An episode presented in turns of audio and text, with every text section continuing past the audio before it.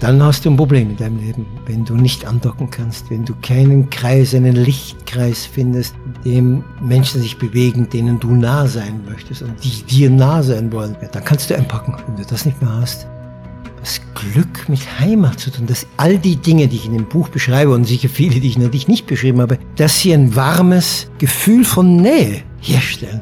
Die Sprache und ich lese etwas von jemandem und das nährt mich dann. Dann denke ich, fuck, was für schöne Sachen es gibt auf dieser Welt. Grenzgänger und leidenschaftliche Weltenwanderer nehmen uns mit auf ihre Streifzüge und bieten Einblicke in ferne Orte und faszinierende Kulturen. Mit offenen Augen ins Abenteuer. Das ist der Weltwach-Podcast mit Erik Lorenz.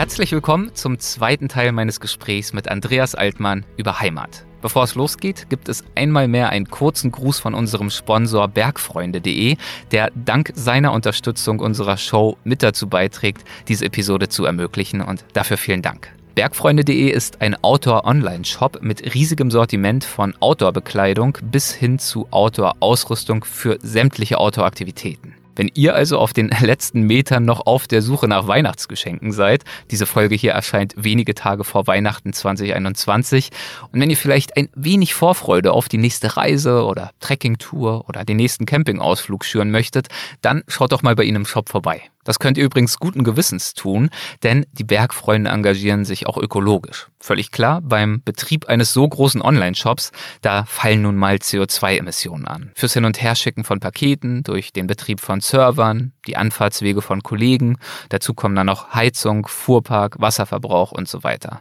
Die Bergfreunde haben sich aber vor einigen Jahren entschlossen, dieses Thema anzugehen. Das heißt, dass sie zunächst einmal versuchen, die eigenen Emissionen bestmöglich zu reduzieren. Das ist natürlich der erste Schritt. Das heißt also zum Beispiel durch das Beziehen von Ökostrom, eine eigene Photovoltaikanlage und verbesserte Lagersysteme. Und die CO2-Emissionen, die sich nicht vermeiden lassen, die werden kompensiert. Und das alles wird zudem auch unabhängig kontrolliert. Das Unternehmen ist nunmehr rückwirkend bis ins Gründungsjahr 2006 klimaneutral. Auch der Versand ist klimaneutral und im Shop finden sich viele nachhaltige Produkte. Ich denke, die meisten von uns machen sich mittlerweile ja doch intensiv Gedanken, wie wir unsere Reisen und unseren Sport möglichst nachhaltig durchführen können. Das ist häufig keine einfache Aufgabe, weder für uns Reisenden noch für Unternehmen und Marken etc. Und ich persönlich finde es klasse, dass sich die Bergfreunde hier engagieren. Für Weltwachhörerinnen und Hörer bietet bergfreunde.de bis zum 15.01.2022 10% Rabatt auf den Einkauf im Shop. Gebt dazu einfach den Code Weltwach21 im Warenkorb ein und beachtet dabei auch die Gutscheinbedingungen. Die stehen in den Show Notes. Also noch einmal, den Shop findet ihr auf bergfreunde.de und der Code lautet Weltwach21. Und nun zurück zum zweiten Teil des Gesprächs mit Andreas Altmann über Heimat. Und dabei wünsche ich euch jetzt viel Spaß. So, Andreas, zweite Runde. Kannst du noch? Ja, ja. Ich, also ich, dafür hasse ich dich ganz kurz, ja, für die Frage, aber ich, ich mache trotzdem weiter. Auch wenn du nicht kannst, du machst einfach weiter. Ähm, du hast dich gerade am Ende des letzten Gespräches beschwert, als ich den Anflug eines Kompliments dargeboten habe. Das erinnert mich ehrlicherweise auch daran. Ich glaube, du hast es sogar irgendwann schon mal bei Facebook gepostet vor längerer Zeit, als eine Folge mit uns beiden erschien. Hast du dich öffentlich darüber beschwert, dass ich in der An ich glaube, das war noch in einer der ganz frühen Weltverfolgen, dass ich dich in der Anmoderation als ein, ich weiß es nicht mehr, wahrscheinlich besten, erfolgreichsten Laut Reiseschriftsteller ja, ja, ja, Deutschlands. Ja, ja, ja, ja, ja, okay. Und dann hast du aber irgendwo mitbekommen, dass ich sowas ähnliches wahrscheinlich irgendwo auch Natürlich. schon mal gesagt, geschrieben, gedacht habe. Das war dir dann schon zuwider, ne? Nein, das war nicht ein Witz. Ich habe hab jetzt erst schon über die Willensfreiheit und das Glück geredet. Ich habe keine Illusionen. Ich habe die Sprache nicht erfunden und natürlich gibt es Leute, die es auch einigermaßen können. Natürlich. Aber ich wollte mich lustig machen. Natürlich, ist dir auch gelungen.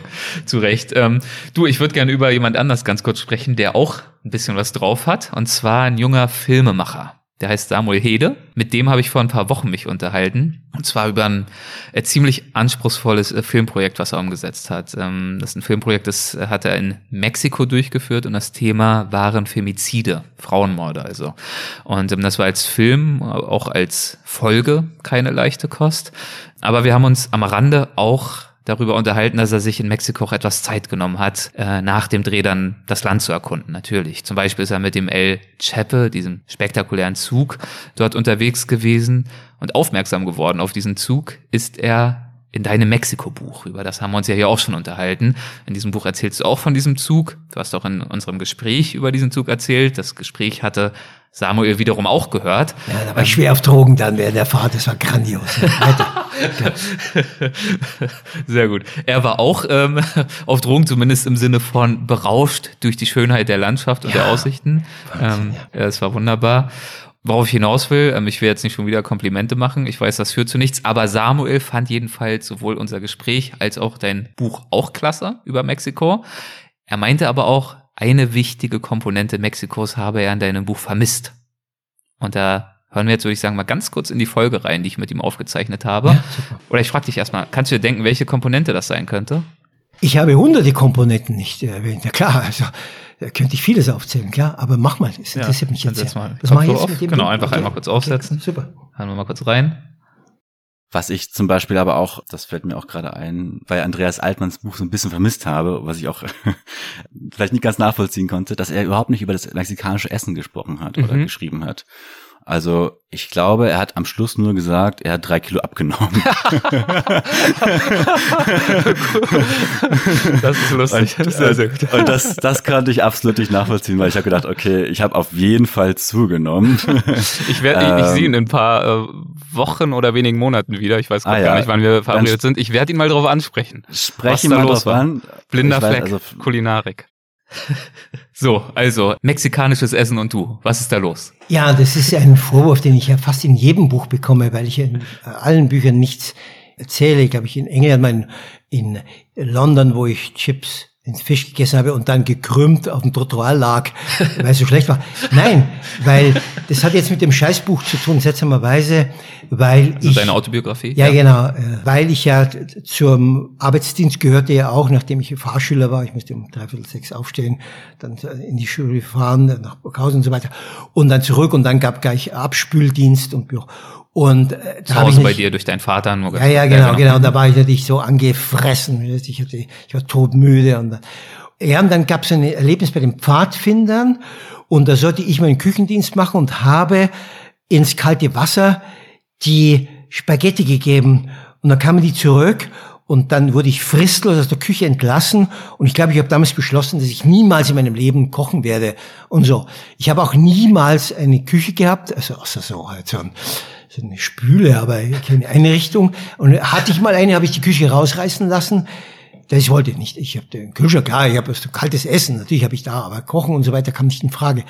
Und es ist so, weil ich erstens nichts davon verstehe, davon, also ich müsste jetzt sieben gescheit übers Kochen reden. Und zweitens denke ich mir, ja, es ist aber überall, wird es ja, ist so Brigitte-Bücher halt, ja. Und da wird stundenlang über die bunten Märkte mit den bunten Obst und dem bunten Essen. Brauchst du nur reinklicken in, in Wikipedia du kannst 130.000 Artikel lesen über die mexikanische Küche. Also erstens, weil ich nichts verstehe. Zweitens denke ich, ich kann gar nicht so aktuell sein. Und drittens will ich dem Leser was bieten. Natürlich ist das nicht neu, aber ich will Leute treffen, die noch nicht im Netz stehen. Ich will irgendwie versuchen, Gedanken zu haben, die ein bisschen quer äh, Querdenker jetzt lieber nicht, lassen wir das mal weg. Also die ein bisschen schräg sind, die ein bisschen anders auf Dinge schauen und so. Und deswegen ist es ein alter, durchaus berechtigter Vorwurf, aber der Menschheit entgeht nichts, wenn ich nicht über das Essen von irgendwelchem Land schreibe. Ganz gewiss. Okay. Ähm, aber es ist ja durchaus auch so, Mexiko haben wir verstanden, aber Essen ist ja für viele Menschen auch ein wichtiger Teil von, und da kommen wir wieder auf das aktuelle Buch, von Heimat, nicht wahr? Also für viele Menschen sind mit Essen bestimmte Erinnerungen verbunden an ich weiß nicht, an Eltern, an Großeltern, an vielleicht auch bestimmte Gegenden, in denen sie aufgewachsen sind oder leben oder besondere Erinnerungen gesammelt haben. Gibt's das bei dir? Gibt's irgendeine Küche, ein Gericht, ein Geruch, ein irgendwas, das für dich so ein Stück Heimat bedeutet? Ja, nicht Heimat, aber ich habe mich gebessert. Also ich mag wahnsinnig asiatische Küche natürlich, mhm. äh, ich mag chinesische, japanische Küche, Ich schleppe die Leute in, Japan, äh, in Paris in mein kleines, entweder mein kurdisches oder mein japanisches Restaurant. Äh, ich habe gewisse Sachen. Ich liebe Steak und ich liebe Schnitzel und ich liebe Spinat und ich liebe Currywurst. Ich könnte, also ich könnte einen Purzelbaum machen. Ich bin ein ganz einfacher. Äh, und wenn eine Frau für mich kocht, dann sage ich immer, das ist das schönste Essen, das ich je hatte. Und es hat einen Grund, weil mein Vater grundsätzlich, solange meine Mutter noch da war, zu ihr jedes Essen runtergemacht hat, kam dann andere, äh, andere Frau wieder das Essen runter. Und da habe ich gedacht, ich mache es genau anders. Es ist immer das schönste Essen. Und ich bin ein ganz pflegeleichter Mann in der Beziehung, weil ich alles immer dankbar annehme. Ich habe auch keine hysterischen, für mich ist Essen nicht keine Religion. Ich versuche nicht Maß zu halten, aber ich freue mich. Und früher habe ich das nicht, da war mir alles wurscht, habe ich nur Fastfood gefressen. So, das hat sich ein bisschen geändert, aber ich habe überhaupt nichts Intelligentes zum Essen zu sagen. Absolut. Ich kann es ja nicht, ich kann nicht kochen. Ich kann nicht kochen. Ich bewundere, ich kenne Männer, die, kannst du kochen? Nein. Ja, aber doch ein bisschen, gell? Nee, nein, also wenn du Cedric fragen wirst, das ist, äh, nein. das ist traurig. Ganz ehrlich, er macht mir schon immer Vorwürfe, weil ich sage, ich kann es nicht, ich weiß nicht, was hierzu. Er will dann ja immer, also er kann sehr, sehr gut kochen, auch richtig gut chinesisch, also richtig authentisch, die ganzen Gewürze, die, wo ich gar nicht wüsste, wo ich die herkriegen soll. Und er versucht natürlich schon, mich dann immer einzubeziehen. Und nach dem Motto, ist ja nicht schlimm, dass du es nicht kannst. Ich kann es dir beibringen. Lern es doch jetzt mal. Und dann sag ich, nicht. ich lerne ja ganz viel schon. Ja, ja, genau. Aber dieses Kochthema, ich weiß nicht, das, dieses Fass will ich nicht aufmachen. Kann er nicht nachvollziehen. Ja, genau. Und dann bringe ich natürlich immer ein Beispiel. Dich. Ich sage immer du. Der Andreas Altmann, du hast ihn ja getroffen, Cedric, du hast ihn in Paris getroffen, der ist erfolgreich, der reist, der ist neugierig, der kann alle möglichen Sachen, der kann nicht kochen, der will nicht kochen. Und wenn der das so machen darf, dann darf ich das auch machen. Andy ja. macht's genauso wie ich jetzt. Das ist eine gute Geschichte, ob ich sie glaube, ist was anderes. Das stimmt, sonst würde ich, so kreativ bin ich nicht. Die wäre mir jetzt nicht eingefallen, wenn sie nicht wahr wäre. Ja, mir sind auch diese ganzen Kochsendungen irgendwie auf den Sack gegangen. Es gibt ja noch was anderes im Leben, ja. Aber bitte, klar, ich gebe, ja, ich erwähne in dem das, das Leben, einen Koch, einen Weltmeisterkoch, der mit, also der größten Köche Franzose, der sich jetzt vor zwei Jahren, man weiß heute nicht, umgebracht hat, total erfolgreich. Und da gab es Szenen, wo die Leute, dann kam das Essen und haben es in den Mund geführt, geschluckt und haben zu weinen angefangen, weil es so gut war. Ich habe eine andere Szene in einem anderen Buch, wo ich gemerkt habe, dass Frauen unheimlich auf Köche stehen, weil die Köche etwas produzieren, was durch den Körper, ist meine Theorie, durch den Körper der Frau wandert und die dann unbewusst denkt, ah, der ist gut zu meinem Körper und so weiter. Also ich soll immer die Leute, die es besser können, die sollen das machen. Ja? Mhm. Köche sollen vielleicht nicht schreiben, das mache ich, und sie sollen kochen. Ja? Ein, ein äh, Kapitel, das du auch im Buch drin hast, du hast das vorhin schon kurz erwähnt, äh, trägt einen Namen, der aus drei Buchstaben besteht. Zen. Warum ist Zen für dich Heimat? Das ist interessant, weil du sprichst das wie die Franzosen aus. Ja. Du Zen. sagst Zen, oder? Zen sagen die Deutschen. Okay. Zen sagen die Deutschen. Zen. Ja, naja, erstens, weil ich da auch damals hier, damals bei Bhagwan war, dann bin ich auch irgendwie. Bitte was nochmal? Wie ich bei Bhagwan war in Indien, bei dem Guru, ja, in Pune, ja, ja. Pune, und dann bin ich auch in dieses Kloster, um mich zu erlösen, um was zu finden, ja. Und ähm, ja, weil es eben diese, erstens ist Zen, wenn das gefällt, die Zen-Architektur, sie ist leicht, kein Gerümpel, kein Nippes für 15 Hochhäuser, keine Schachteln überall, keine Garagen voll gerümpelt, nichts, sondern du, das ist einfach, ich liebe den Anblick, weil ich in diesem Dosho saß und da kam das Dosho ist dieser Raum, wo du sitzt und du starrst ja nur entweder, es gibt ja zwei Methoden, so, dass du an die Wand starrst oder so schräg auf dem Boden. Und das, dieser Doge ist fast leer, ja, fast leer. Nur die Leute sitzen da, der Meister. Und da habe ich mich verliebt in das Leere, das ist aber die Sahara meine Lieblingsgegend, mhm. ja. Also erst einmal die Schönheit der, also so Menschen, die meditieren und sehr ruhig, ich bin ja Zappelfellleber, ich muss mich da und herum und so, die das können, das habe ich dann heimlich immer die Augen geöffnet so und habe mir das angeschaut, weil mir das schönheitsmäßig unheimlich angesprochen hat. Dann kam die Architektur dazu. Dann kam das dazu, dass du, ich habe acht Lederjacken, brauche ich acht Lederjacken, aber ich trage sie. Das heißt, aber ich habe kein Klimbim, ich habe nichts, äh, ich habe zwei Gläser zu Hause. Ja, wenn jemand Besuch kommt, gibt es zwei Gläser. Zwei Messer, zwei Messer. Okay, gut, mehr brauche ich nicht. Ich kenne Leute, die haben 300 Gläser. Dann äh, frage ich, wieso? Ja, das habe ich geerbt. Und so, ich brauche ich nicht. Okay, also das Ich habe ja dann eine Szene in einem Buch beschrieben, wo ich dann, nachdem ich zurück bin, und so eine Wirkung von Zen ist ja wie eine, wie eine Krankheit, ist ja wie eine Inkubationszeit. Es dauert, bis du das ankommt bei dir, Monate. Und dann habe ich den Sperrmüll angerufen und habe die Hälfte von meiner Wohnung entsorgen lassen und so. Und das hat mich nie mehr verlassen, dieses Schlankleben, dieses ich habe letztens eine Sendung gesehen, wo Leute Räume kaufen für Dinge, die sie nie wieder brauchen. Weißt du? Ich verstehe, wenn jemand, du, das zwischenlagert, man weiß jetzt noch nicht genau, was passiert und so, okay, gut. Aber, das ist jetzt von meinem Umzug, genau. Ja, ja, also, das habe ich überhaupt nicht. Ich will ja gerade, genauso wie ich in Beziehungen mit Menschen, Mann, Frau, ganz egal, es nicht beschweren, sondern ich will ein Facilitator sein. Das gibt's in, wenn du als Reporter reist, gibst du so einen Stringer vor Ort, so einen Facilitator, der kennt die Adressen, der kennt wer, so wie, Kontaktperson. Ja, ja, ja, der abgeschmiert werden muss und so, den du bezahlen musst und so weiter. Und so will ich auch ein Facilitator sein. Das geht natürlich auch nur, wenn ich leicht bin. Und da habe ich eine Wohnung, ich bin total verliebt in meine, die sind in der Sackgasse, kein Auto, nachts Fenster offen, mit in Paris und so. Also ich bin total verliebt, aber ich habe alles, was ich brauche. Ich, die Leute denken dann, ah, der lebt auf dem Nagelbrett und da geht er in die öffentliche Toilette. Nein, es ist alles blitzsauber, es ist alles schön, ist, ich bin super zufrieden. Aber Zen begleitet mich. Ich denke mir oft, wie wäre ich jetzt, also, wenn ich jetzt Meister wäre, wie würde ich benehmen? Und natürlich benehme ich mich dann falsch und dann bin ich bellig herum und dann will ich den Menschen hinterherrennen und sage, ich bin ein blöde Sau.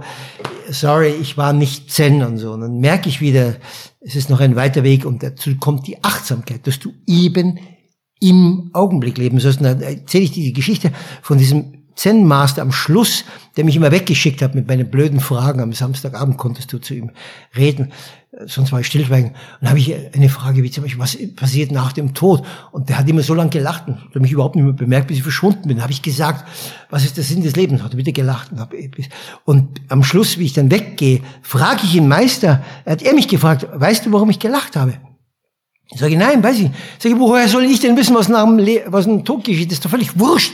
Du sollst jetzt leben. Das ist unser Ziel, dass wir durch Meditation, eines dieser Ziele ist, dass wir, weil wir das Präsenteste, was wir haben, den Atem beobachten. Mhm. Also im Atem Augenblick leben. Das sollen wir machen. Dass wir unser Leben, das uns auf Erden gegeben ist, voll machen mit, mit, mit Intensität, mit Innigkeit und so. Deswegen. Du schreibst, aber ja, Zen als Heimat. Eine, in die ich seither flüchte, wenn ich Hilfe brauche. Ich brauche sie jeden Tag. Ja, es ist wie andere gehen und die heilige Jungfrau Maria beten. Im Zen ist auch das Schöne, es gibt keinen lieben Gott. Es gibt so eine, in einem anderen Buch habe ich so einen Zen-Meister erwähnt, also die Geschichte von ihm, die Leute kommen auf mich zu und fragen mich, ja, wie mache ich das und so. Und er sagt, es gibt leider gar nichts im Zen. Er will damit sagen, Du. Es gibt dich. Was du daraus machst. Wie viel Zen gibt es oben auf der Spitze des Berges? So viel, wie du mitbringst, ja. Und so. Also da gibt es nichts zum nach oben beten, Kerzchen äh, stiften, anzünden, ablassen, nix. Du musst, der Einzige, der dich retten kann, bist du, dass dir dann Leute, wenn sie dich lieben oder wenn sie dich respektieren, die können dir ruhig helfen, natürlich. Aber, entschuldige, das breche alle Worte. Ja, da drüben sagte mein Zen-Meister, ist das scheiße, aber musst du selber. Ich kann das nicht für dich. Ich kann dir aber den, die Richtung zeigen. Also es liegt an dir. Und wenn du dann wieder alte Thema Glück hast und ein paar Menschen triffst, die dir auch nicht verstehen, die dich nicht toxisch sind, die dir helfen wollen, dann hast du ein bisschen Glück, dann geht's. Du hast ja schon als Jugendlicher von Zen gehört, glaube ich, ne? Und das auch mal ausprobiert, aber es dann irgendwie auch äh, wieder genau, aufgegeben. Genau, natürlich, weil ich natürlich wie dachte, wie die meisten Leute, ich, äh, damals konnte man nicht auf die Maus klicken, damals dachte ich, ja Gott, drei, ich bin immer nicht der Leuchte, das gibt ja gar nicht, immer noch, es geht mir immer noch scheiße. Klar, dann musst du erwachsener werden, dann wirst du, kannst du besser durchhalten, dann hast du andere beobachtet, da hat das die haben angedockt, da ist was passiert mit diesen Leuten. Mhm. Ich bin völlig gegen Erleuchtung, es gibt keine Erleuchtung, es ist alles Blödsinn, was soll das sein? Ein Alleswisser? Nein, Menschen, und ich erwähne es in dem Buch, wenn wir sie jetzt nur mental gesprochen, die Unterscheidung ist nur, wie hoch dein Bewusstsein ist und wie niedrig. Je niedriger, umso brutaler, umso egoistischer, umso ausbeuterischer gehst du mit anderen um. Je höher dein Bewusstsein ist, umso mehr verstehst du andere, umso mehr versuchst du ohne andere zu missbrauchen. Ich meine das jetzt nicht sexuell umzugehen. Also dein Bewusstsein, es gibt ja diese Greiner und äh, wehleidig. Äh, jeder ist Opfer heute. Und ich bin Opferer als du. Ich habe noch Schlimmeres erlebt als du. Und noch und noch. Und jedes Opfer. Das ist furchtbar. Zen gibt's das nicht. Nimm dein Leben an, da gibt's einen dritten Arsch, bekommst du dann. Mach was draus und hör auf, herumzuweinen. Und Leute, natürlich, diese ewige Schuld, die Sündenböcke, die sind schuld. Natürlich gibt's Dinge, wo jemand für irgendwas Verbrechen natürlich schuld ist. Aber oft sind es ja Kinkerlitzsachen, wo, mhm. ja, wo Leute mehr Format haben sollten, mehr Kraft, Frau wie Männer, ist völlig egal, mehr Charakter, mehr sich selber vertrauen und so. Aber das ist ein langer, und ich bin ein Spätentwickler, ich habe auch lange gebraucht, ein langer Prozess, bis du das siehst, dass es so ist. Ist Zen dann für dich vor allem Meditation? Oder ist das äh, auch ein philosophisches Thema, das damit schwingt? Also wie, auf welchen Ebenen hilft dir das? Das, das Schöne am Zen ist ja erstens, brauchst du nichts glauben, du musst überhaupt nichts nachbeten, sondern du sollst ja dein eigenes Urteil bilden, dass du das transportabel ist. Du kannst in jedem Eck der Welt Zen haben. Und es ist nicht nur die Mediation. Die Mediation ist dann so, wie soll man sagen, das ist dann so ein Crashkurs am Tag. Aber Zen soll im Augenblick sein. Du kommst rein, ich begrüße dich. Ich bin ganz da bei dir. Ja, ich setze mich mit dir jetzt auseinander. Ich habe vor, dass wir, die, dass wir das vorbereitet haben, das Gespräch und so weiter. Das heißt, du als Gast verdienst Respekt, du verdienst äh, Respekt, äh, dass ich erstens vorbereitet bin, zweitens, dass du ein angenehmes Ambiente findest, wo du arbeiten kannst und so weiter. Und dann gehst du weg, da muss ich was anderes machen, weißt du? Das heißt, Zen ist eigentlich den ganzen Tag. Ich muss einfach versuchen immer, dass ich da bin und nicht mein Kopf in Kopfgeschwindigkeit am anderen Ende der Welt, sondern da viele Unglücke, gerade im Haushalt, passieren ja gerade, weil wir woanders sind. Und die Leute datteln, dann hören sie nicht zu, fragen nicht fünfmal dasselbe, weil sie natürlich nie, nie, alles das führte dazu, dass wir nicht fokussieren können mehr. Multitasking ist die Hölle auf Erden. Du kannst nicht, man weiß es der Wissenschaft. Du kannst zwar, wenn du Dirigent bist, äh, Dinge schneller hintereinander machen. Du, du kannst natürlich, ich kann jetzt äh, Fuß malen, Bügeleisen, äh, bügeln, Fernseh schauen. Na klar, aber es ist alles schlecht. Ich werde brennen, die, die Ding wird brennen, das Hemd wird anbrennen. Ich kann da nicht mehr genau die Geschichte erzählen. Das Fußmalen wird auch nichts werden und so. Na klar kann man das. Ums Fußmalen ist besonders schade. Dann. Ja, ja. Es wird einfach nichts gut. Und ja. dann musst du es nochmal machen. Und dann brauchst du viel mehr Zeit, als wenn du dich, okay, ich konzentriere mich jetzt. Ich gebe der Schriftsteller, die arbeiten drei Tage, drei Stunden am Tag und dann gehen sie hinaus und gehen ins Kaffeehaus und lesen und so. Weißt du, weil sie, zack, da sind. Das ist grandios. Und das Aber ist ein Ziel, das wirst du natürlich, das erreiche ich nie, ich kann mich ja immer nur annähern. Ich wollte sagen, für dich als äh, selbst erklärten äh, Zappel-Philipp äh, wahrscheinlich jetzt nicht so einfach. Ich bin wieder mal ein Ding, wo ich äh, höchst unbegabt bin. Aber das ist ja gerade die Anziehung, dass man ja immer das will, was andere haben, was man anderen gesehen hat und so. Aber ich sage, wie ich auch zu Frauen, Freundinnen gesagt habe, wenn sie wieder einmal, wie so oft, unzufrieden mit mir waren, könnte doch schlimmer sein, ja. Und das ist unwidersprechbar. Und so ist es mit dem Zen auch. Ein bisschen hilft's mir. Ja. Und ich habe herausbekommen, selbst wenn du sitzt und du hast diesen Affenstall im Kopf, jeder kennt das, jeder kennt das, du sitzt und du bist ruhig und dann denkst an tausend Dinge, die banalsten Dinge der Welt, Dinge, die völlig unwichtig sind, aber sie Trotzdem, wenn du immer wieder versuchst, zum Atem zurückzukehren, dann hilft dir das, auch wenn du jetzt nicht vollkommen entspannt dann nach, nach 20 Minuten aufstehst. Es hilft dir trotzdem. Und deswegen sage ich, ich glaube, ich wäre zappeliger, wenn ich es nicht hatte. Das ist meine einzige Erfolgsgeschichte im Zen. Es könnte schlimmer sein. Ja, ja Zen äh, hat dir wahrscheinlich auch geholfen. Du hast das vorhin schon mal irgendwann kurz in einem Nebensatz angesprochen, letztes Jahr, als du ähm, leider einen Unfall hattest. Das passt ja auch ganz gut zu einem Kapitel, das du auch im Buch mit hast, im Heimatbuch, nämlich das Kapitel Körper was ja übrigens, finde ich, ja einer der besten Gedanken ist, was so die Kapitel anbetrifft, dass der Körper natürlich Heimat ist, haben wir in der ersten Folge schon kurz drüber gesprochen. Und du schreibst, ich hatte hier diverse schöne Zitate, ich habe sowieso, es tut mir leid, dass ich dir immer deine eigenen Sachen hier vorlese, aber das ist wieder eines dieser Bücher, das strotzt vor zitierbaren Passagen im besten Sinne. Naja, wie auch immer, jetzt kommt wieder eins. Disziplin ist ein Pfeiler des Glücks. Da sind wir wieder beim Glück. Bist du denn selbst so diszipliniert? Ist das bei dir eine tragende Säule? des ja, Glücks? Wann, wann ja, bist du diszipliniert, wann, wann eher nicht? Das ist Zen, das ist klar, das, das ist Zen, das ist, die Japaner sind ja uns Deutschen, mir sagt ja immer, die, die Fernostdeutschen sind die Japaner, was mich sehr anzieht, dass die Japaner dann auch wieder über Nationalismus, grausam, das ist was anderes. Aber Zen ist, ist deshalb ein Glück, weil du dich, wenn alles um dich herum passiert, äh, schlecht passiert, du kannst dich auf dich verlassen. Du weißt, ich habe mir das Ziel gesetzt, das ziehe ich jetzt durch, auch wenn es Rückschläge gibt. Also ich in der Früh, du stehst auf, du putzt dich, du tust im tiefsten Winter kalt duschen. Weißt du, du Machst weißt, du das? Ja, natürlich, ja. Und so. Dann gehst du zur Arbeit. Du lässt dich nicht, du pflegest nicht rum. Du machst das. Erstens würde ich es ja gar nicht sonst schaffen.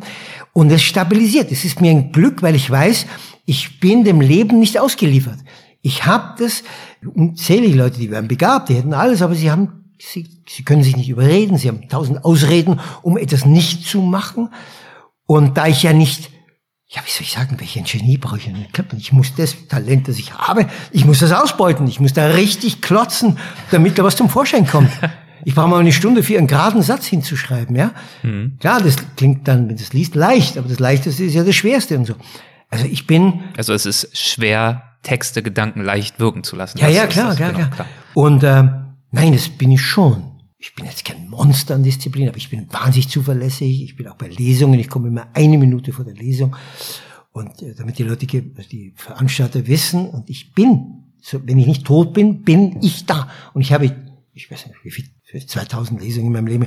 Ich war immer da. Also ich bin immer, immer beim Verlag. Die wissen immer, ich liefere ab und so. Und das gibt mir, also ist das Leben dann mit mir angenehmer, weil die Leute, die weinende Lektorinnen habe ich schon erlebt, wie sie Autoren beknien müssen, weil es nicht kommt, weil sie zu faul sind, weil sie es vergessen haben und so weiter, ja.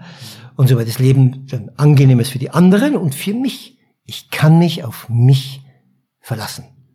Deinem Körper ging es, wie gesagt, nicht so gut äh, vor einem Jahr, als es... Gutes Jahr ja, ein gutes Jahr. Du hast mhm. dann, das, das ragt natürlich auch mit rein in das Verfassen dieses Buches. Deswegen hat sich darin wahrscheinlich auch mit wiedergefunden.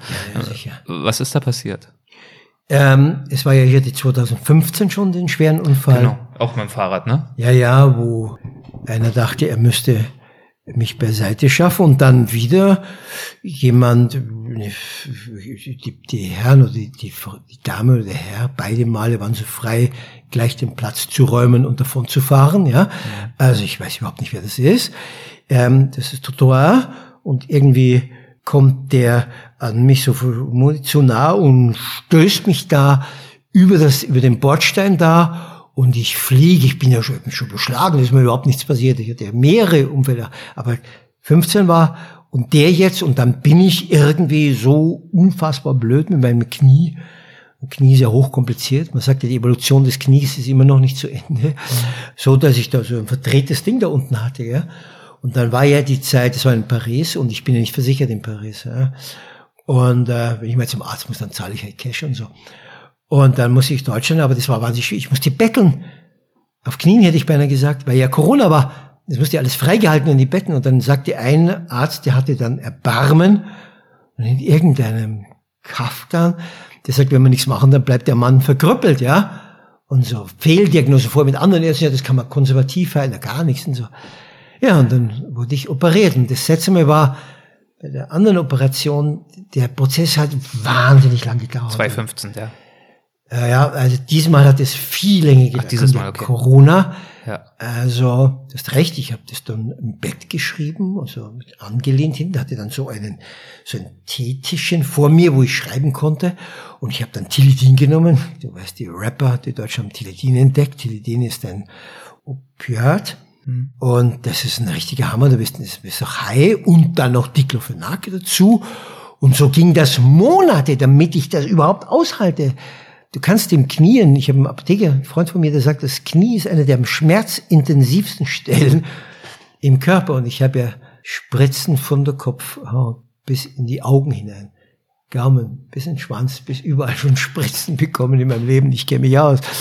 Und dann musste ich halt äh, Physiotherapie machen, ja. Und es hat ja lange, ja, es ging nicht, und so, aber da hilft nur wieder, da war ich in YouTube reingeschaut, was macht man und so. Da habe ich in, in Paris habe ich meine, hier in Deutschland habe ich in Paris meinen Physiotherapeut gehabt und ja, und dann hast irgendwann mal so ein Jahr später, dann habe ich gemerkt, jetzt wird's besser, ja.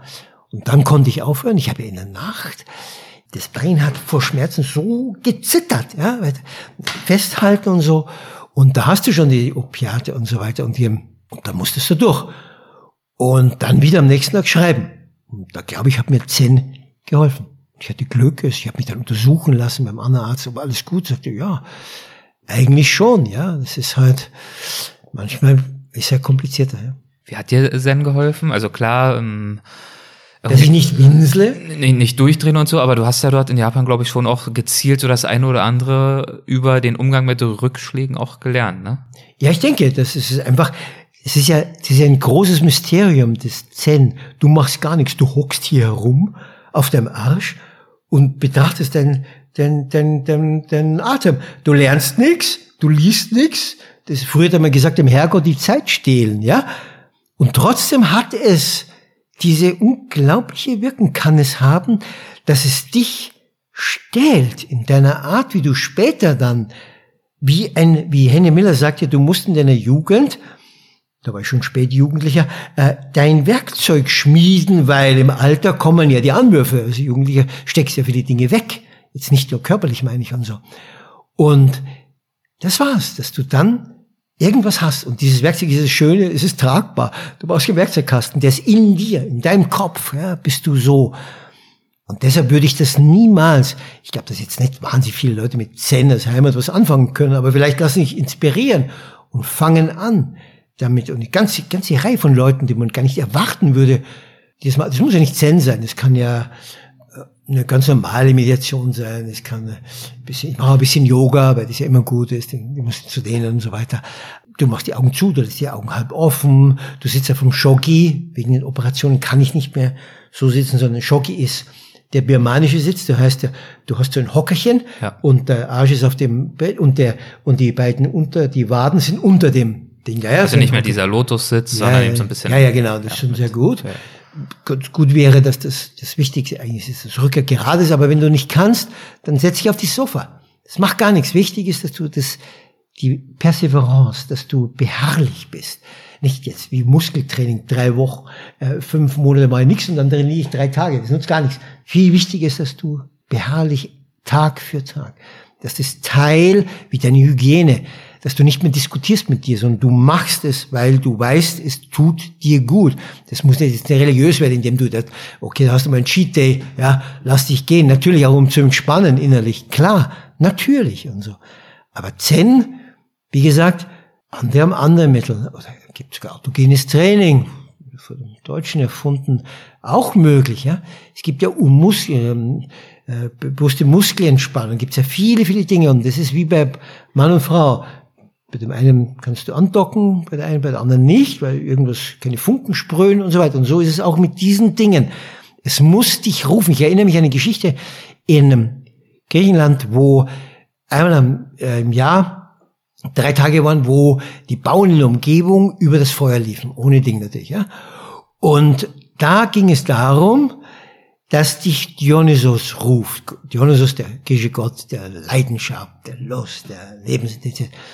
Und erst wenn du diesen Ruf hast, dann hast du den Inneren, dass, dass du nicht verbrennst. Weil wenn du nicht hast, bist du am anderen Ende von den fünf Metern tot oder hast solche Dinge. Ja, das sind 900 bis zu 1200 Grad. Ja, und dann habe ich diese von den Weibern, von den Bäuerinnen, habe ich mir die zehn und die Dinge. Nichts, nichts. Weil sie diesen Trance hatten, diesen, wie heißt das? Altered State. Ja, dieses, ein état second, sagen die Franzosen, so einen zweiten Zustand. Mhm. Ekstase heißt der Ex, du bist aus dem Status normalen heraus und bist in Ekstase. Und wenn dich das, ja, dann passieren natürlich Dinge, die, man weiß heute, dass eine Frau, wenn die sieht, dass ihr Kind unterm Laster ist, gab es Dinge, wo die Frau den Laster, der vier Tonnen wiegt, der Hand hochheben kann. Ja? Weil eben das Kräfte, von denen wir überhaupt keine Ahnung haben, die wir oft ja so verschludern lassen. Also, das hast du sicher nicht, wenn du meditierst jeden Tag. Aber ist heftig und vor allem es kostet nichts. Du brauchst keine Ausrüstung. Du musst zu keinem Verein beitreten. Du musst kein Glaubensbekenntnis ablegen. Du brauchst ein stilles Ecklein bei dir und im Grunde geht alles. Du kannst vielleicht ein kleines Pupskissen und dahinter legen. Es gibt ja, ich kannte Leute, die haben vor mir Lotus gemacht. Ja, also die sind ja wie Spaghetti, haben die äh, Beine. Ich nicht, aber das ist egal. Du brauchst einen stillen Ort, wo die Leute dich in Ruhe lassen, in der Familie hast, dann sagst du, okay, jetzt gehe ich 20 Minuten für mich. Wenn du Glück hast, gehst du gestärkt. Das ist ein, wie sagt man, ein Grundnahrungsmittel für mich geworden. Ja. Und hilft dann in genau diesen Momenten, Dann kommt es auf die Probe. Dann kommt es auf die Probe, genau. Ja, ja, genau. Dann zeigt sich, ob das nicht nur Gebabbel ist, die Disziplin. Ich hätte ja kein, was hätte ich machen sollen? Ich, ich, ich denke auch den Gedanken zu Ende. Was mache ich jetzt? Ich greine da. Ich habe einen Vertrag unterschrieben. Ich habe die Hälfte vom Geld schon kassiert.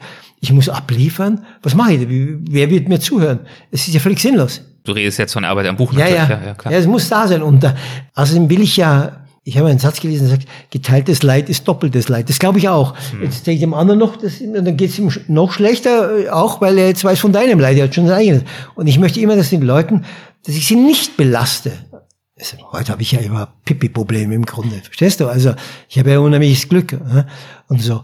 Aber äh, wenn du stinkst, dann stink für dich und wart, bis es vorbei ist und dann, wenn du mal tatsächlich ein Problem hast, dann kannst du jemanden um Rat fragen, was machst du, würdest du mir empfehlen? Natürlich sind Freunde dafür da, das ist ja selbstverständlich. Natürlich, a friend indeed is a friend in need. Und so ist es. Ja, natürlich, das heißt ja nicht, dass man nicht äh, jemand bitten kann, einem zu helfen, gerade moralisch, ja, dass man ihm sagt, okay, das ist nicht so, ich helfe dir, okay, du bist jetzt im Scheißloch, aber das kommt, du kommst wieder, natürlich, klar. Wie hat dir Covid zugesetzt? Dadurch, dass du jetzt eh weitgehend dann ans Bett gefesselt warst? Nein, ich bin schon aufgestanden. Ich habe nur geschrieben im Bett. Ich wollte nicht, ja, weil, äh, das wollte ich nicht. Ich bin leider nicht Marcel Bruce, der im Bett Weltliteratur geschrieben hat. Ja, ähm, auch das war eine Herausforderung. Ich war natürlich, ich bin natürlich ein wissenschaftsgläubiger Mensch. Ich bin nicht nur emotional gesteuert, sondern auch rational. Und ich habe natürlich, wenn Virologen anerkannte das sagen, dann glaube ich das. Außerdem hat mir die Schulmedizin, glaube ich, ein halbes Dutzend Mal mein halbes oder mein ganzes Leben gerettet. Ich bin totaler Fan. Ich, ich liebe Tabletten, ich liebe Spritzen. so. Also, und ich habe mich da nicht sofort, ich habe den Peaks gar nicht gespürt. Ja. Überhaupt nichts, überhaupt nichts, überhaupt nicht. Ich bin sofort aufgestanden und bin, meinen Scheiß gemacht und so. Also, gestunken mit zwei Dinge, die mir sehr zugesetzt haben. Das war, ich konnte nicht ins Café gehen weil die ganz Großen schreiben natürlich im Café. Natürlich, als Autor in Paris, im ah, Café. Das ist ja einfach. Das, dieses, und dann Terrasse sitzen und smoken und so. Und dann lesen und so. Und ich konnte nicht ins Kino. Das fand ich schon eine Riesenfrechheit von Covid und so. Aber ich war sofort überzeugt, dass wir zusammenhelfen müssen, um das zu schaffen. In Frankreich war es ja noch schlimmer als in Deutschland. Da musstest du ja, wenn du rausgingst, dann so einen Zettel unterschreiben, wo du hingehst mit Telefonnummer, damit also ein Arztbesuch und so weiter. Natürlich wurde dann geschummelt und so weiter, ist egal, aber die Polizei hat das gecheckt und so. Ah, das war, das war eine ungute Zeit. Aber ich hatte Glück. Ich hatte keine 15 Kinder. Ich hatte keinen bösen Mann zu Hause. Ich hatte keine böse Frau zu Hause. Äh, ich hatte keine kleine Wohnung, wo ich mit fünf Leuten teilen muss. Also ich bin ja noch gut davon gekommen. Und ich konnte weiterarbeiten. Ja, und so. Hat sich äh, was geändert in dieser Zeit bei dir darüber, wie du über Politik denkst, ähm, vielleicht auch über über Zweifler und äh, Verschwörungstheoretiker war ja auch ein großes Thema. Hat das dein Denken, dein Handeln, dein Priorisieren beeinflusst? Ja, also ich, ich, ich wusste ja, dass wir alle nicht hier leben würden oder wir beide werden vielleicht Kinder leben, verkrüppelt jetzt da, wenn unsere Eltern nicht klug gewesen wären, uns impfen zu lassen. Ich habe das ja genau verfolgt. Ich habe keine Ahnung von Medizin, natürlich überhaupt nicht und so. Und äh, natürlich wurden, klar, wir waren ja im freien Meer. Es, es, natürlich wurden kleinere Fehlentscheidungen getroffen, ist ja klar. Aber ich habe vertraut der Regierung, ich habe vertraut, dass das richtig ist, was wir machen, dass wir dann so schnell, übrigens die Franzosen sind so unfreundlich und sagen nie BioNTech, Pfizer, sie sagen nur immer Pfizer, weil ihnen so stinkt, dass sie nichts gefunden haben. Äh, also der Pasteur, der aufgegeben hat, nichts gefunden und so. Gott, das ist ihre kleine Rache an Deutschland.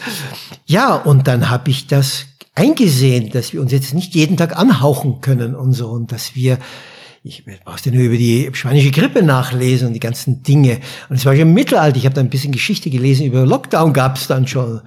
Da waren aber andere Strafen vorgesehen, wenn du aus dem Haus bist und so. Klar, das ist, du musst den, wie mein pakistanischer Sufi sagte, geh durch den Fluss. Er würde damit sagen, also wenn zum Beispiel die Hunde dich verfolgen, beim Fluss hört es auf, der Hund. Dann kann er nicht mehr weiter. Ja. Und so ist es auch mach einen Cut und so, dann kannst du weiter. Die Spur zu verwischen in dem Ja, Fall. ja, genau. Ja, ja. Und so, deshalb war mir das vollkommen klar. Ich kann überhaupt, ich kann, ich bin so ein rüstiger Herr, aber ich habe keine Zeit mehr, um mit Dummköpfen über den Wahn. Ich diskutiere nicht, ob man Kinder missbrauchen darf oder nicht, ob man Frauen vierteilen darf, ob die Erde rund ist oder flach und so. Nein, das hat überhaupt keinen Sinn. Man muss diese Hohlköpfe, quer denken sie ja nicht, sie sollten nur denken, es würde schon reichen, einfach ruhig stellen, damit sie nicht wahnsinnig werden. Jetzt haben wir ja das mit dem Tankstellen da mitbekommen. nicht diskutieren. Und ich finde es absolut richtig, dass jetzt genau durch die Hintertür, okay, dann wirst du in deinem, in den Rest deines Lebens in deinem Zimmerchen hocken, wenn du dich nicht impfen lässt. Aber du bist im Namen anderer, in der Gesellschaft, in der wir leben, wir haben einen Gesellschaftsvertrag, verpflichtet, dass du dich um dich sorgst, um andere zu helfen. Wir wissen alle im Flugzeug, wenn von oben die Sauerstoffmasken fallen, muss zuerst die Mutter oder der Vater das machen und dann dem Kind helfen. Also du musst dich denken, dann kannst du anderen helfen. Also da diskutiere ich nicht. Ich, es sind leider Freundschaften zerbrochen, obwohl ich gar nicht gehetzt habe. Ich habe nur zum Beispiel gesagt, für die Scheibergstadt die 3G-Regel gilt und dann mhm. Du führst einen Autorenkurs durch, eine Schreibwerkstatt. Ja, genau. und hast als, als Teilnahmeanforderung die 3G-Regel formuliert. Sogar 3G, nicht 2G, 3G, ja. aber PCI am Vortag muss der sein. Doch, da sitzen wir in einem Raum, 12, 13 Leute, ist doch klar, da ist doch überhaupt nichts, ist doch, also äh, klar, ist dann, wir denken alle, was, was bewegt diese Leute? Ja, sie, dann kommen die, die, die Oberidioten mit Gates und die Juden und die Impfmafia. Und da kannst gar nichts machen. Du kannst das nur versuchen im Raum. In Frankreich gibt es das ja genauso. Es werden aber die Demonstrationen immer weniger machen. Das weil sie Macron die Daumen schrauben, kein Kino mehr, nichts mehr. Äh, was geht in diesen Menschen vor? Natürlich, wenn jemand Vorerkrankungen hat oder multimorbid ist, dann muss man dem genau überlegen, ob er ihm das gibt. Das ist ja klar. Das ist selbstverständlich. Aber wenn du gesund bist, kann dir nichts passieren. Ja, das äh, erinnert mich natürlich auch an den Beginn unseres ersten Gespräches, also die erste Folge zu dem aktuellen Buch, wo wir auch über Verdienste und Verantwortung, Stolz und Glück und Pech und so weiter und Schicksal und Gene gesprochen haben könnte man jetzt natürlich wieder wahnsinnig tief einsteigen, ähm, inwiefern das natürlich auch Gründe hat, warum äh, Menschen Zweifel haben oder Ideen nachhängen, die nicht unbedingt äh, wissenschaftlich äh, begründet sind oder begründbar sind und äh, inwiefern dann auch die Mühe wieder lohnt, diese Menschen auch abzuholen und sich hineinzuversetzen und nicht zu sagen, äh, die Dummköpfe muss man irgendwie abstellen oder ausboten ja, und so weiter ja, und so fort. Ne? Das ist dann immer der Balanceakt. Ja, das, ich bin äh, kein Politiker, ich wäre kein äh, erfolgreicher Politiker. Äh, ich finde schon richtig, nein, man soll ja, der Staat hilft ihnen ja, indem er zu ihnen hinfährt.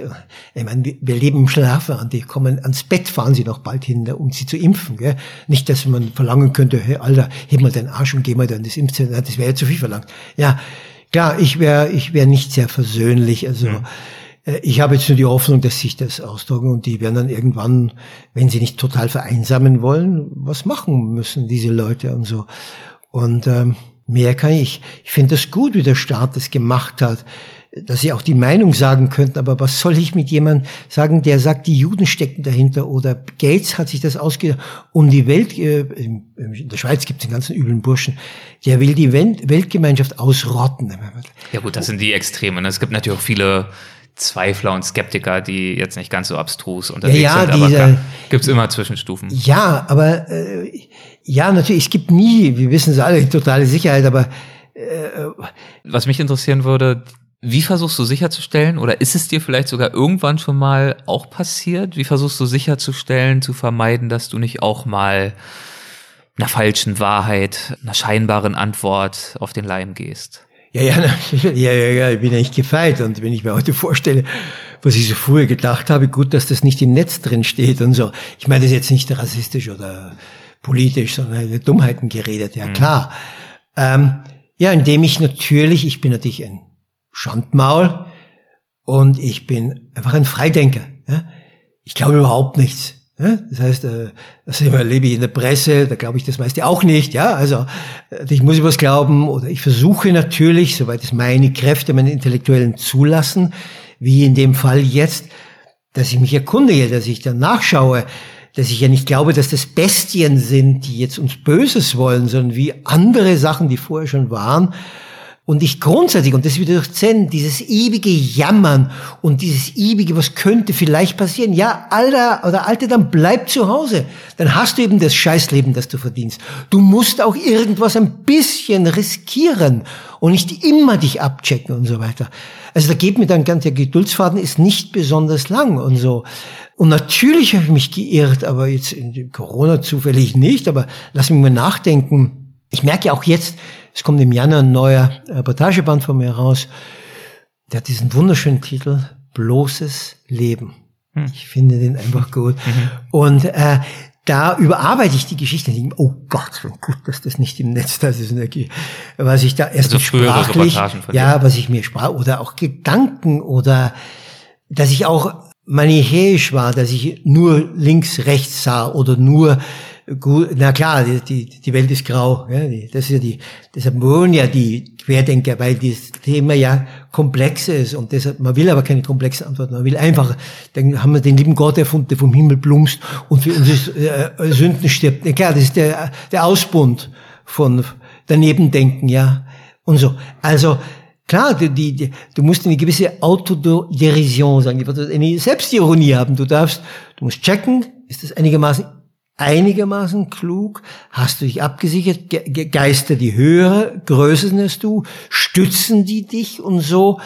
Das hindert nicht daran, dass Leute dann die Meinung, die du hast, arschblöd finden. Natürlich, klar.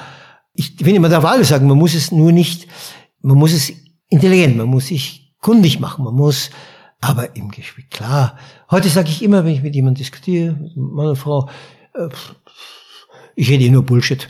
Und dann sage ich was, aber ich glaube es eh nicht. Ich bin mir nicht sicher, ja. Weil mir ja viel zu, wir haben gar keine Zeit. Wir können ja unmöglich, die ganzen Themen, die Welt stürmt ja auf uns ein. Ich, ich, ich muss ja, ich kann immer mein Fahrrad reparieren. Ich bin nicht dauernd von Leuten dicht belästigt, mit dem ich sage, wie mache ich das mit meinem Computer? Ich muss ununterbrochen Leute. Ich bin irgendwie zu deinem IT-Support ja, ja, mutiert. Ich weiß auch nicht, wie das passiert. Aber du bist doch umsonst. Aber andere muss ich dafür bezahlen und so. Verstehst du? Ich muss ununterbrochen mich vertrauen auf andere. Wenn ich jetzt da im Status der absoluten Misstrauens, da komme ich ja nicht weiter im Leben. Ich muss der Frau vertrauen, mit der ich zusammen bin, dass sie nicht den harten Schanker, ich glaube, das können nur Männer haben, also dass sie nicht HIV-positive und so weiter, das ist ja klar. Das ist ja klar, wir müssen ja irgendwo, ich muss vertrauen, dass das Auto, mit dem ich fahre, die vier Räder noch dranbleiben, wenn ich auf der Autobahn bin. Und so, klar. Aber man kann, und das sind ja, man sagt ja psychologisch, ich habe darüber gelesen, über diese Querdenker auch, dass das labile Menschen sind, die leicht aus dem Gleichgewicht zu hören, die Angst haben vor dem, die sofort die große, vernichtende Viruskatastrophe über die Menschheit ziehen sehen. Die sehe ich nicht. Ich sehe ja, dass wir andere hatten und dass wir uns schützen. Klar, bis jetzt nicht. Die kann ruhig kommen, was weiß ich, ja. Aber irgendein gewisses Vertrauen, Urvertrauen habe ich nicht, aber ein gewisses Vertrauen möchte schon sein. Und dann kommt natürlich Eitelkeit dazu, wenn man diese, ich habe mir diese YouTube-Beiträge, wie sie nennen, als Retter und Durchschauer, die großen Seher, das hat nicht vieler spielt mit, das Ego, das jetzt ist meine Stunde gekommen. Ich kläre die Menschheit auf, ich weiß es und so. Nein, ich bin ein wissenschaftlich interessierter Mensch, der vertraut und wenn mir das jemand, ich docke immer an, wenn jemand intelligent ist und Humor hat. Dann bin ich sofort verliebt in diese Person, ob Mann, Frau, völlig egal. Dann ist eigentlich der Weltfrieden schon gesichert. Und dieses Thema Vertrauen, also da, da kommt einfach dann das Thema, finde ich, dazu, Expertise. Auf Expertise vertrauen. Da geht's ja nicht nur um Empirische emotionales. Erfahrung, ja klar. Genau, Erfahrung, Expertise, da geht's ja nicht ja. nur um emotionales Vertrauen. Nein. Du vertraust ja auch einem Piloten, wenn du in ein Flugzeug Ja, den kenne ich nicht, vielleicht so. ist es ein Schweinehund, aber Deswegen er kann pilotieren. Kann ja? natürlich jetzt jeder sagen, ja, Fauci in den USA, warum soll ich dem vertrauen? Ja, ähm, während Trump ja uns ein Pflanzenbekämpfungsmittel empfohlen ja, Bleach, Bleach spritzen, das war ja der Vorschlag. Ja, ja, Wahnsinn, ja, klar, klar. Aber das ist die, die Sehnsucht, die Sehnsucht nach Vereinfachung. Ja, und das ist, also ich finde dieses Thema, ich glaube das gerade mit dem Piloten, von Obama, erinnere ich mich, das, von der Wahlkampfveranstaltung, als er für Biden noch Wahlkampf gemacht oder ich glaube, das war sogar damals noch Hillary, ja. wo auch erklärt hat, so, es geht jetzt immer so gegen die Political Correctness und Trumps Argument war ja immer, dass er eben kein Politiker ja, ist, ja. sondern von außen kommt und jetzt mal den aufräumt. Drain the Swamp, genau, aufräumen, wo Obama versucht hat, darauf hinzuweisen, ja, das klingt ja auch alles gut, das ist ja wunderbar, wenn jemand von außen kommt, aber so zu tun, als wäre politisch erfahren und kompetent zu sein per se was Schlechtes, wenn wir nach dem wichtigsten, machtvollsten Politiker des Landes suchen, ist auch nicht unbedingt richtig. Also Expertise und Erfahrung ist schon auch zum Teil eine ganz gute Idee. Auf was soll nicht, denn jede nicht, Technik bauen? Genau. Nicht das, das so, ist doch deswegen klar. ist es äh, schon ein wichtiger Schachzug äh, zu schauen, wohin schenke ich mein Vertrauen, wem gebe ich das und auf welche Informationen stütze ich mich, um wir so eine Entscheidung ich will jetzt gar nicht ewig auf Covid rumreiten, sondern grundsätzlich dann zu treffen. Ja. Wir könnten längst durch sein. Was kostet es dem Staat? Diese Leute da, ja, immer wieder. Das ist ein irrsinniges Geld. Die hat acht von zehn in Krankenhäusern in Frankreich eingeliefert ins Krankenhaus sind nicht geimpft. Ja klar. Hm. Nicht nur, dass sie sich schaden, sondern dann gibt's ja in Tahiti, die sind ja diese Departments oder Guadeloupe, da gibt's ja diesen Voodoo-Glauben, dann gibt's dieser weiße Mann möchte den schwarzen Mann wieder da kommen natürlich uralte Ängste, das ist wieder ganz was anderes wie bei uns und so dazu und so. Und dann sterben sie wie die Fliegen. Ich sehe diese Berichte. Dann, dann fangen sie an nachzudenken, okay, ich lasse mich jetzt dann doch impfen. Kommen wir mal noch was äh, zu was äh, leichterem wieder Ja, zur sehr. Abwechslung. Und zwar, aber zurück zum Thema, das wir auch schon hatten, Körper. So, und ich würde dich jetzt mal bitten, den Anfang des entsprechenden Kapitels zu lesen. Und dann sprechen wir darüber. Kennt jemand eine intimere, eine lebenslängliche Heimat als einen Körper? Ist doch dem Menschen nicht so sinnlich und so unvermeidlich bewusst wie der eigene Leib. Ein ganzes Leben muss er halten, muss durch alle Wetter, durch jede Laune, durch jedes Jahr. Und so viele Hände, zärtliche, unbegabte, heilende, peinigende, fassen ihn an. Und so viele Freuden erwarten ihn, so viele Anwürfe, so viele Ekstasen und so viel Jammer. Er ist uns näher als alles, was sich außerhalb von uns befindet. Das Land, der Staat, die Familie, die Verbände, das Bankkonto, unsere Träume. Mehr Nähe als die zu ihm geht nicht. Wer damit umzugehen weiß und verstanden hat, dass er sich nie von ihm lossagen oder von dort ausziehen, nie ihn tauschen, nie ihn recyceln kann, der wird ihn als einmaliges Geschenk begreifen. Und einsehen, dass keine Heimat so auf Umsicht pocht wie er. Ihn nähren, knapp 80.000 Mal. Ihn waschen, fast 60.000 Mal. Ihn bewahren vor den Verheerungen des Alters. Mit 30 beginnt der Rückflug. Und ihm aber Dutzende Male zum Doktor schleppen, ihm mit Medikamenten abfüllen, zwischendurch Karambolagen überleben, bewusstlos in Operationssälen harren, in Krankenhausbetten Nervenkrisen durchstehen, Liebesentzug verkraften, Verlassenheit aushalten, in schlaflosen Nächten daliegen und das Schweigen seines einsamen Geschlechts hören. Doch dann, den anderen Stunden des Lebens, läuft der Körper zur Höchstform auf. Da sprudelt er, rennt los, spürt alles von Kopf bis Fuß, umarmt und liebt, seufzt vor Glück, weint vor Glück, begreift Liebe und Bejahung, liest ein Rilke-Gedicht und hält still vor Griffenheit, schwimmt den Meereswellen entgegen, sitzt da und meditiert, legt einen Feitstanz der Freude hin, fühlt den Überschwang. Und so schwört der Mensch wieder einmal, dass sich um diesen geheimnisvollen Teil seinen Körper kümmern wird. Immerhin ein Wunderding, das ihm grandiose Sensationen schenkt. Ist der Eigentümer klug, so wird er seinen Schwur einlösen, sein Eigentum pflegen, es fordern, und er wird es auf lässige Art lieben, ohne Körperwahn, ohne Selfie-Hysterie, ohne Instagram-Exhibitionismus, ohne Ich-Sucht. Und er wird sein Hirn nicht als Gegner des Körpers empfinden, sondern als Mitstreiter. Denn keiner von ihnen ist ein Jota weniger wert, weniger weise. Kein halber Gedanke entsteht ohne Mithilfe des Körpers. Und kein Zeigefinger rührt sich ohne das Zutun des Hirns.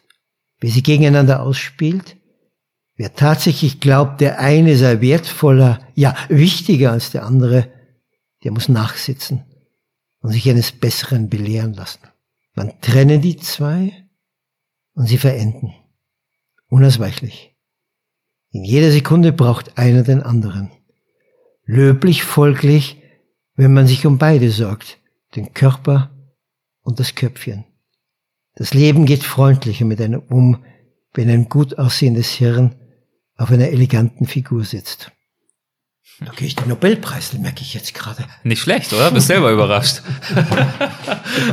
Okay. So geschnitten, gell? Wenn Leute gibt, die haben keinen Sinn für Ironie, gell? Ein anderes Kapitel heißt Menschen und du erzählst darin von Marceline. Und ähm, Ah, ich habe Verständnis, ähm, wenn du dir vielleicht auch gar nicht von ihr erzählen möchtest, sondern das äh, für die, für ich die Lektüre, oh, okay, aufsparen möchtest. natürlich. Okay, wunderbar. Dann erzähl uns doch mal, wer sie ist und äh, wie du sie kennengelernt hast und was sie ihre Gesellschaft gibt. Das heißt, wir lesen es nicht vor dann. Oder möchtest Ich du würde das vorschlagen, dass du davon erzählst. Ja, ja, okay, gut, okay, gut, ja, gut. Also es ist praktisch die letzte Person, die auf dem Buch ist, in dem Kapitel eben, das letzte Kapitel ist Mensch und die letzte Person ist Marceline. Es kam so, ich war wieder mal, hatte ich das Gefühl, dass ich mich eigentlich nur mit mir beschäftige, mit meiner Karriere und so weiter. Da dachte ich, ich könnte mir da was abgeben von meiner Kraft. Und dann hab, hat mir Samir, meine algerischer Obsthändler erzählt, dass eine alte Dame zu ihm kommt immer und dass sie schlecht sieht und dass sie einsam ist und so. Und Sam ist ein wahnsinnig lieber Kerl. Und dann sage ich zu ihm, tu sie wahrscheinlich ausfragen, wo sie denn wohnt und so, gell? Und so. Und dann habe ich mir Marceline eben als Opfer ausgespechtet und dann bin ich da zu dir hin. Die hat dann die, mir die Adresse gegeben und dann hat sie so mit der Kette aufgemacht. Gell? Steht da so ein wildfremder Kerl vor ihr und dann rede ich da ohne Punkt und komme auf sie ein, dass ich gelesen habe, dass viele Menschen, die Menschen allein sind und dass man ein bisschen Solidarität zeigen muss und irgendwie und der Sami hat mir das erzählt, dass äh, und sie, dass sie allein leben und so. Sie war 87. Ob sie was ausmachen würde, dann würde ich ab und zu vorbeikommen, dann könnten wir ein bisschen plaudern und so, ja. Und dann hat die glatt, dann war die andere Hand in die Tür und sagte, ja, dann hat die glatt aufgemacht und gesagt, soyez le bienvenu, seien Sie hochwillkommen. Und also entweder muss sie tollkühn gewesen sein oder, oder so vereinsamt, dass sie alles riskiert. Ja, und ich hatte schon clever Gebäck mitgebracht und hat sie Tee gemacht und dann war ich in ihrer Bommelwohnung, wie gesagt, Nippes für Manhattan-Hochhäuser wie alle und ihre tausend Fotos, ihr Leben und natürlich typisch, wie eine ältere Dame so lebt und so. Und dann hatten wir, also dann haben wir dann gebabbelt, sie hat gemerkt, dass ich kein Nazi bin und mich einigermaßen zivilisiert aufführe. Und hat sich bald so eine Routine einge, ich komme und ähm, dann macht mir Tee, dann lese ich ihr vor. Also Le Parisien, das ist die beliebteste Zeitung, dann ein bisschen über Mord, ein bisschen über Totschlag, ein bisschen über Raub, dann People, Kultur machen wir und so lästern oder reden darüber. Und dann äh, habe ich gemerkt, dass ich mich wahrscheinlich mehr freue auf, auf unseren Rendezvous. Im Französischen kann man das Wort Rendezvous nicht wie im Deutschen. Du hast auch ein Rendezvous mit dem Zahnarzt. Gell? Also das kann man, auf das Rendezvous mit ihr mehr freue als sie, sie sich, weil, so vermute ich, weil, weil ich ganz unbekümmert war um mich. Es ging überhaupt nicht um mich. Ich musste mich um nichts kümmern. Ich musste nicht angeben, ich musste gar nichts und so.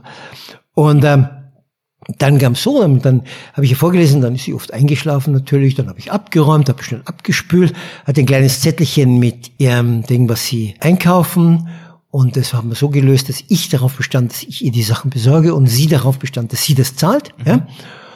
Und ähm, wir hatten eine, äh, eine Beziehung, die man, sie nannte uns dann die, die Kamerad, Kameraden, so ein altes Wort. Ja? Und wir hatten das, was die Franzosen une relation désintéressée, eine desinteressierte äh, Beziehung. Das ist ein bisschen andere Bedeutung. Das heißt, ohne Hintergedanken, ganz mhm. egal, kein Geld, alles das nicht, sondern nur einfach aus Freude aneinander, ja, und so.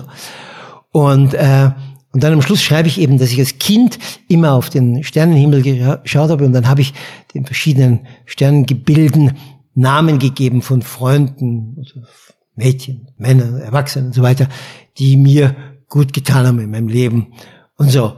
Und dann habe ich jetzt äh, beschlossen, dass es jetzt eben einen Stern gibt, der Marceline heißt. Ja. Und diese Geschichte von dieser Frau, also ich bin ja, das sage ich jetzt ohne Koketterie, ich bin ja der Beschenkte, weil die, die zwei Stunden, ja, habe ich natürlich, weißt du, und vor allem erzählt sie mir dann in ihrem Leben, sie hat mir so erzählt, dass die Gestapo in ihrer Wohnung war, sie lebte seit Jahrhunderten da. Sie hat sie nicht erzählt, wenn ich nicht gefragt hätte, weil 1940 war die Gestapo in Paris und so. Also, nein, es war, ich habe meine sieben, jetzt ist sie 88, meine 88-jährige Freundin Marceline. Sie lebt noch. Ja, ja. Und ihr trefft euch immer noch. Ja, ja, klar. Schön. Ja. Ein Satz aus diesem Kapitel lautet, der Mensch braucht Menschen als Heimat. Ja. Simpel und wahr. Ja, also wenn das nicht Menschenhasser, dann hast du ein Problem in deinem Leben, wenn du nicht andocken kannst, wenn du keinen Kreis, einen Lichtkreis findest, in dem Menschen sich bewegen, denen du nah sein möchtest und die dir nah sein wollen, ja, dann kannst du einpacken. Wenn du das nicht mehr hast, ja, aber wie sagte Max Frisch, der Freundeskreis wird immer größer, der Freundeskreis meiner, meiner toten Freunde. Klar, dann kommt das Alter dazu, dass du dann der Mann längst stirbt, die Freunde sterben, gell, dann bist du einfach ohne deine Schuld. Und man weiß, dass man im Alter nicht viel weniger Beziehungen knüpft, als wenn man jungen Kerl ist und auf Partys geht und dorthin. Genau. Zum Schluss würde ich noch mal einen kleinen Auszug gern aus deinem Ist Buch. dir schon mal aufgefallen, dass du mindestens zum 15. Mal schon zum Schluss sagtest? Ja, weil ich äh, Angst habe, dass du irgendwann sagst, so jetzt reicht's langsam. Nein, nein, das heißt, aber du mich reinlegst. das ist so ein Köder. Ich, äh, nur ja, so ein Esel, der hinter der Karotte hinterherläuft. Ja, ja, ja, der ja. läuft. Es gibt ja diesen Trick, die Karotte mit so einem Gestell am Kopf des ja, Esels ja, klar. festzubinden. Und der Depp glaubt immer, er kriegt sie. Der latscht hinterher hinter der Karotte. So. So ist das, ja. Äh, Nochmal ein kleiner Auszug aus deinem Buch, und zwar aus dem Kapitel Zen. Und ich weiß nicht mehr, wo es steht. Ich habe es hier aber mir mal rausgeschrieben und würde es einfach dir mal kurz vorlegen. Das kann einfach so stehen. Es geht nochmal um Dann das. liest es du halt, oder? Aber eigentlich ist es schöner, wenn du es liest. Das ist mir egal. Du kannst auch sehr gut lesen. Hm, Ja, super. aber ich verhunze das nur. Komm, lies das einfach nochmal vor. Ich drehe den Computer so lange. Ja, rum. ja, okay, gut, super. Oh, ich komme zu dir rüber. Oder so, das ist noch einfacher. Erstaunlich, wie viele Gründe es gibt, um ein Glücksgefühl zu provozieren. Doppelpunkt. Weil plötzlich Geld auftaucht, weil Liebe winkt, weil die Flucht gelingt, weil Vögel zwitschern, weil Sätze harmonieren, weil der Tod naht, weil Musik erklingt, weil zwei Körper sich umschlingen, weil eine Bestie sterben muss, weil der Regen vom Himmel fällt, weil ein Herz wieder schlägt, weil ein Mensch verzeiht, weil eine Rache stattfindet, weil der Frieden ausbricht, weil eine Wunde heilt, weil der Postbote den einen Brief zückt, weil da nichts ist in der Welt, das nicht irgendwann, irgendwo, irgendjemanden zu einem Glücksschrei veranlasst. Ja, gefällt mir ganz gut. Nicht, nicht so schlecht, ne? Na, Das ist ein wunderschöner Auszug. Ähm, muss man auch gar nicht viel hinzufügen. So viele Gründe, um glücklich zu sein, die du hier zusammenfasst und die Aber eben nicht nur, sondern auch Rache. Rache, Ja. genau, nicht dieses politisch korrekte. Genau, genau. Und es sind, Eine Bestie stirbt. Entschuldige. Du- eben, ja, eben. es sind so viele Ebenen. Mhm. Also das, das, äh, klar, weil Musik klingt, weil der Tod naht, führst du mit auf. Ja, klar. Ich kenne Menschen, die sterben wollen, ja. Weil Vögel zwitschern. Ja, natürlich. Ich habe immer mehr Wohnung, muss ich ganz kurz sagen, meine Pariser Wohnung, ich mache die Fenster auf und die Vögel zwitschern. Und jedes Mal, ich kenne sie jetzt, meine Vögel, habe ich ein Glücksgefühl. Ja. Was hat Glück für dich mit Heimat zu tun? Das Glück mit Heimat zu tun, dass all die Dinge, die ich in dem Buch beschreibe und sicher viele, die ich natürlich nicht beschrieben habe, dass sie ein warmes Gefühl von Nähe herstellen. Und im besten Fall mich bereichern. Nicht nur, es gibt ja Wärme, die ist jetzt gut im Augenblick, tut mir gut, wie wenn ich in eine warme Stube, das ist gut, aber das bereichert mich jetzt nicht. Wenn ich sprache und ich lese etwas von jemandem und das nährt mich dann, dann denke ich, fuck, was für schöne Sachen es gibt auf dieser Welt. Oder ich höre Michael Jacksons Earth Song oder Dire Straits, Brothers in Arms. Also Knopfler müsste dafür den Musiknobelpreis bekommen, für dieses Lied Brothers in Arms. Und ja, dann erhebt es mich, dann ist es ein erhabenes Gefühl, das jeder kennt das. Gerade bei Musik geht es ja viel einfacher. Beim Lesen musst du ja denken, musst Zeit haben. Du kannst ja überall sein, im, Reisfeld, im Mokkan, äh, äh, Mekong-Delta und nebenbei Musik hören. Und es ergreift dich. Es fährt wie ein, wie ein Blitz in dich hinein. Du musst nicht denken, du musst nichts äh, kalkulieren. Das ist ja der Vorteil. Deshalb hassen wir Schreiber ja alle Musiker, weil Musik ja nicht übersetzt werden muss. Bei uns armen Schweinen muss es erst übersetzt werden. Das ist ja, ich habe in einem anderen Buch beschrieben, wie Eric Clapton, also wir stellen jetzt Shakespeare in Novosibirsk wir haben in Novosibirsk in Sibirien.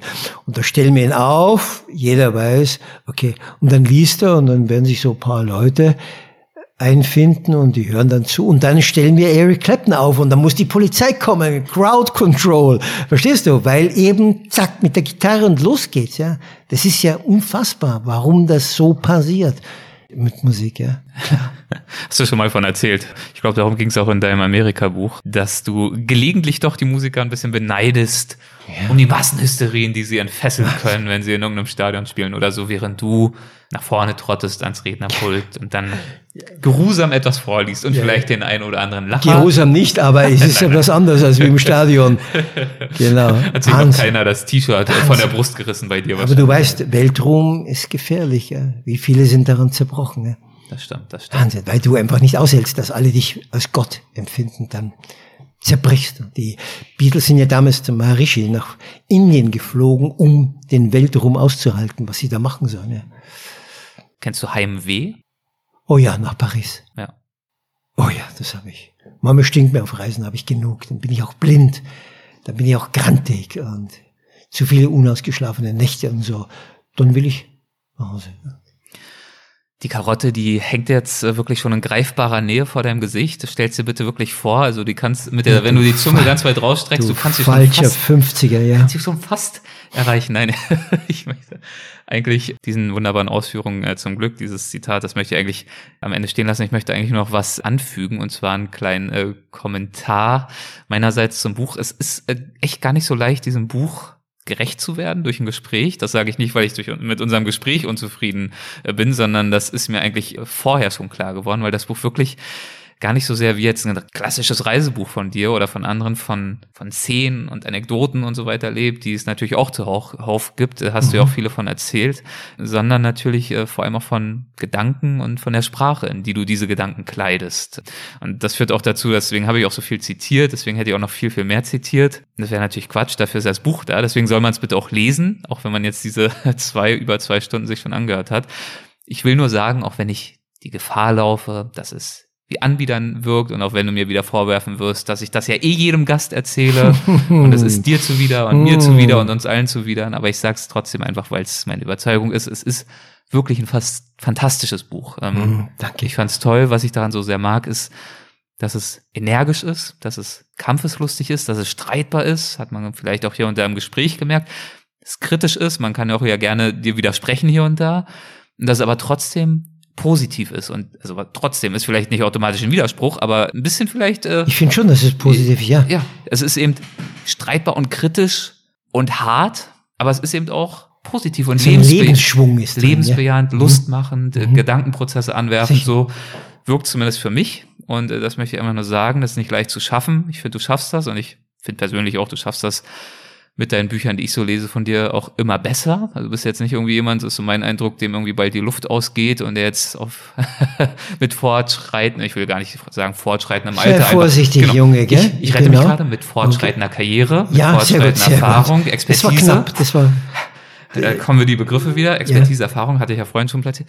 Das auch nutzt und besser wird. Also für ich lese deine neueren Bücher persönlich lieber als die alten. Ja, das ist schon recht, das wäre ja auch und, furchtbar. Ja, aber bei manchen ist dann auch ja, bei ja. Musikern, wir haben über Musik gesprochen, wird jetzt nicht jeder, nur weil er ja, irgendwann mehr Erfahrung hat, auch besser. Aber er ist nicht so närrisch verliebt in die, seine Musik, wie ich in die Sprache verliebt bin. Vielleicht, ja. Nur durch die Liebe gibt mir die Kraft, dass ich dann erst bis es denke, jetzt sitzt der Ziegel und jetzt darf ich den nächsten machen. Genau, aber das ist für mich der handwerkliche Teil, die, dass du immer besser wirst im Schmieden. Mhm und das ist auch keine Selbstverständlichkeit.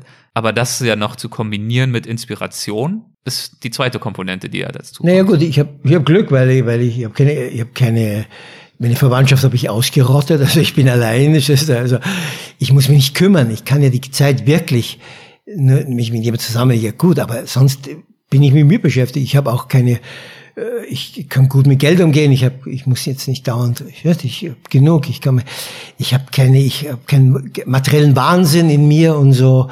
Also ich habe einmal Glück. Ich habe, das glaube ich, hat alles ja nochmal zurück auf Zen zu tun. Und deshalb kann ich natürlich wahnsinnig viel Zeit. Viele Leute schreiben nicht besonders gut, nicht weil sie nicht begabt sind, sondern weil sie gar nicht die Zeit haben. Du, ich kann mir vorstellen, ich bin Vater und drei Kinder. Wie soll das gehen? Du musst dich um die drei Kinder kümmern. Mhm. So schnell, ich bin, das muss, der Schreiner kann das Telefon, der Schreiner, und dann geht er wieder zurück und hobelt weiter.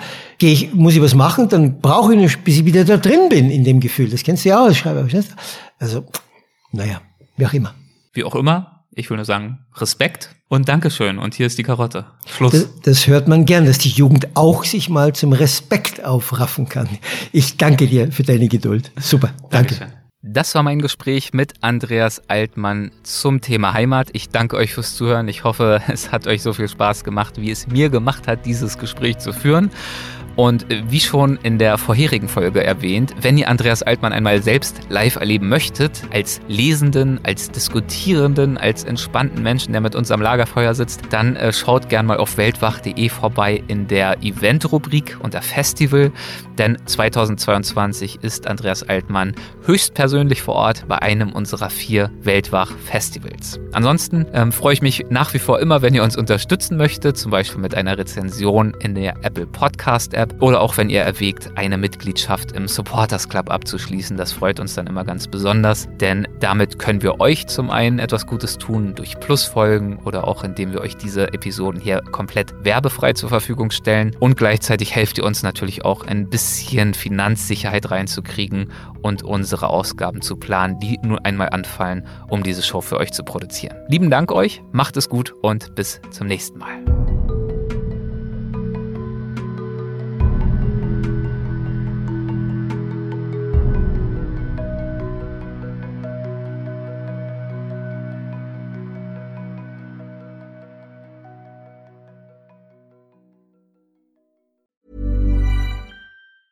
Mom deserves the best, and there's no better place to shop for Mother's Day than Whole Foods Market. They're your destination for unbeatable savings, from premium gifts to show-stopping flowers and irresistible desserts. Start by saving 33% with Prime on all body care and candles. Then get a 15-stem bunch of tulips for just $9.99 each with Prime. Round out Mom's menu with festive rosé, irresistible berry chantilly cake, and more special treats. Come celebrate Mother's Day at Whole Foods Market. Small details are big surfaces. Tight corners are odd shapes.